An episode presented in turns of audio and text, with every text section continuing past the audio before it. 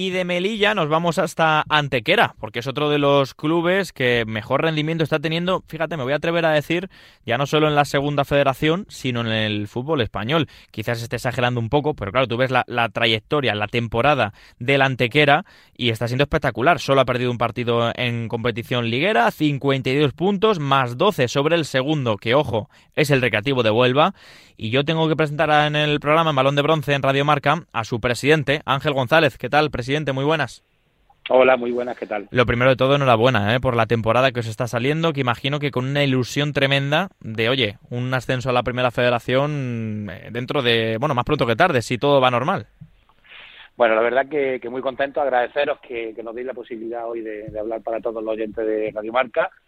Y bueno, por una parte con mucha ilusión, pero hay también una parte de, los pies en el suelo que todavía no está hecho que esto es fútbol, que quedan muchos puntos en juego, pero que es verdad que la dinámica del equipo, eh, cómo juega, eh, cómo gana los partidos, pues pues hacen pensar que, este puede ser el año, ¿no? Encima en un, eh, en un perdona que le corte, presidente, que corte, em, encima en un grupo con, claro, ver los rivales, Recreativo de Huelva, UCAM Murcia, esto es ahora porque están, sobre todo UCAM Murcia que ha despertado ahora, pero bueno, equipos que, que tienen solera bastante en este fútbol y, y, en categorías un poco superiores incluso.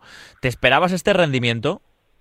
No, la verdad que nosotros confeccionamos una plantilla porque el año pasado mm, tuvimos bastante apuros para mantener la categoría. La idea era hacer un grupo muy joven que tuviera continuidad y estar en mitad de tabla. Es verdad que empezamos ganando. Eh, yo creo que hay hmm. el primer acierto del cuerpo técnico, que está realizando un trabajo fantástico, que ha hecho que los jugadores rindan eh, al 100% o, o por encima del 100%. Oye, y al final eh, el deporte lo que está claro es que la victoria da un plus. ellos los jugadores se han acostumbrado a ganar, son ellos ya los primeros que no quieren perder y hacen que sea muy difícil batir ¿no? y que sea muy difícil ganar un partido. Totalmente. El equipo compite de una manera Ah, muy dura, tanto en la fase ofensiva como en la fase defensiva, y es verdad que es complicado ganar un partido.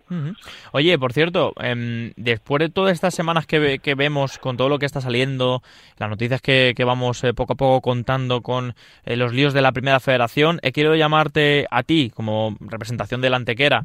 Hace unos minutos hemos escuchado a Luis Marrincón, presidente de la Unión Deportiva Melilla, otro equipo que, oye, bueno, está en, posición de ascenso directo. Cuando ha ido leyendo, ha ido leyendo todas eh, las noticias sobre la primera federación, la posible vuelta con la segunda B, los líos de los presidentes, los clubes, ¿qué piensas? Bueno, yo pienso que esto es que está mal hecho de primera hora. Se, se, sabía, se le advirtió a la Real Federación Española de Fútbol.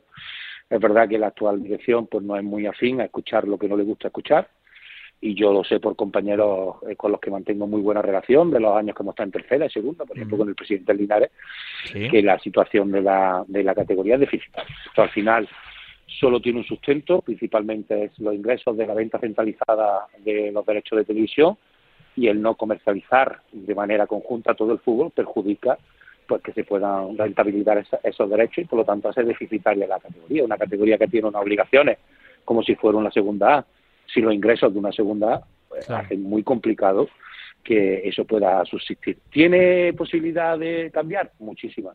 ¿Tiene posibilidad de mejora? Muchísima.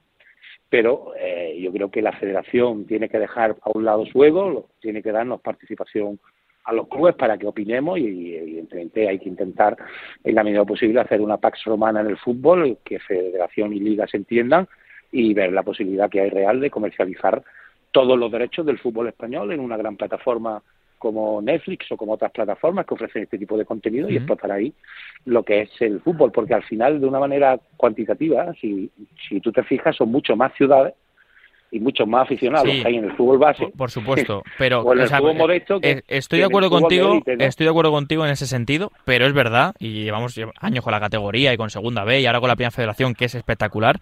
¿Crees, eh, realmente viable eh, que se que se vendan unos derechos televisivos en una categoría de 40 clubes cuando es la tercera categoría?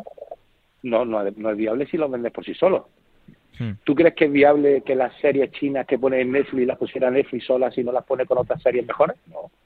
Lo que pasa es que el que se abona a Netflix se abona a las series buenas, a las hmm. series regulares y a las series malas. Ya cada uno ve lo que quiere. Claro, claro. Pero tú al final estás en un paquete. Si sí, que salgas en el catálogo, vamos. Claro, si tú, si tú vendes todo el fútbol español, incluido la Copa y la Supercopa, incluido primera y segunda, y lo hmm. vendes y lo centralizas en una gran plataforma, evidentemente el que se abona se abonará a lo mejor por el Madrid, por el Barcelona, sí, pero, que ya tiene ahí... que estarán a la tequera. Y claro, evidentemente en ese reparto, pues hay una parte también, digamos, de apoyo de los clubes más fuertes, de los clubes de primera, al fútbol más modesto. Al final, no existirían los clubes de primera si no existe el fútbol modesto. Los jugadores muchos salen del fútbol modesto. Totalmente. totalmente y es el modelo británico, los americanos llevan muchos años con este tipo de plataformas y apostando por este tipo de modelos de explotación del deporte y, surgen amenazas que hacen que sea difícil compatibilizar estos. Vender la segunda vez por sí sola, no.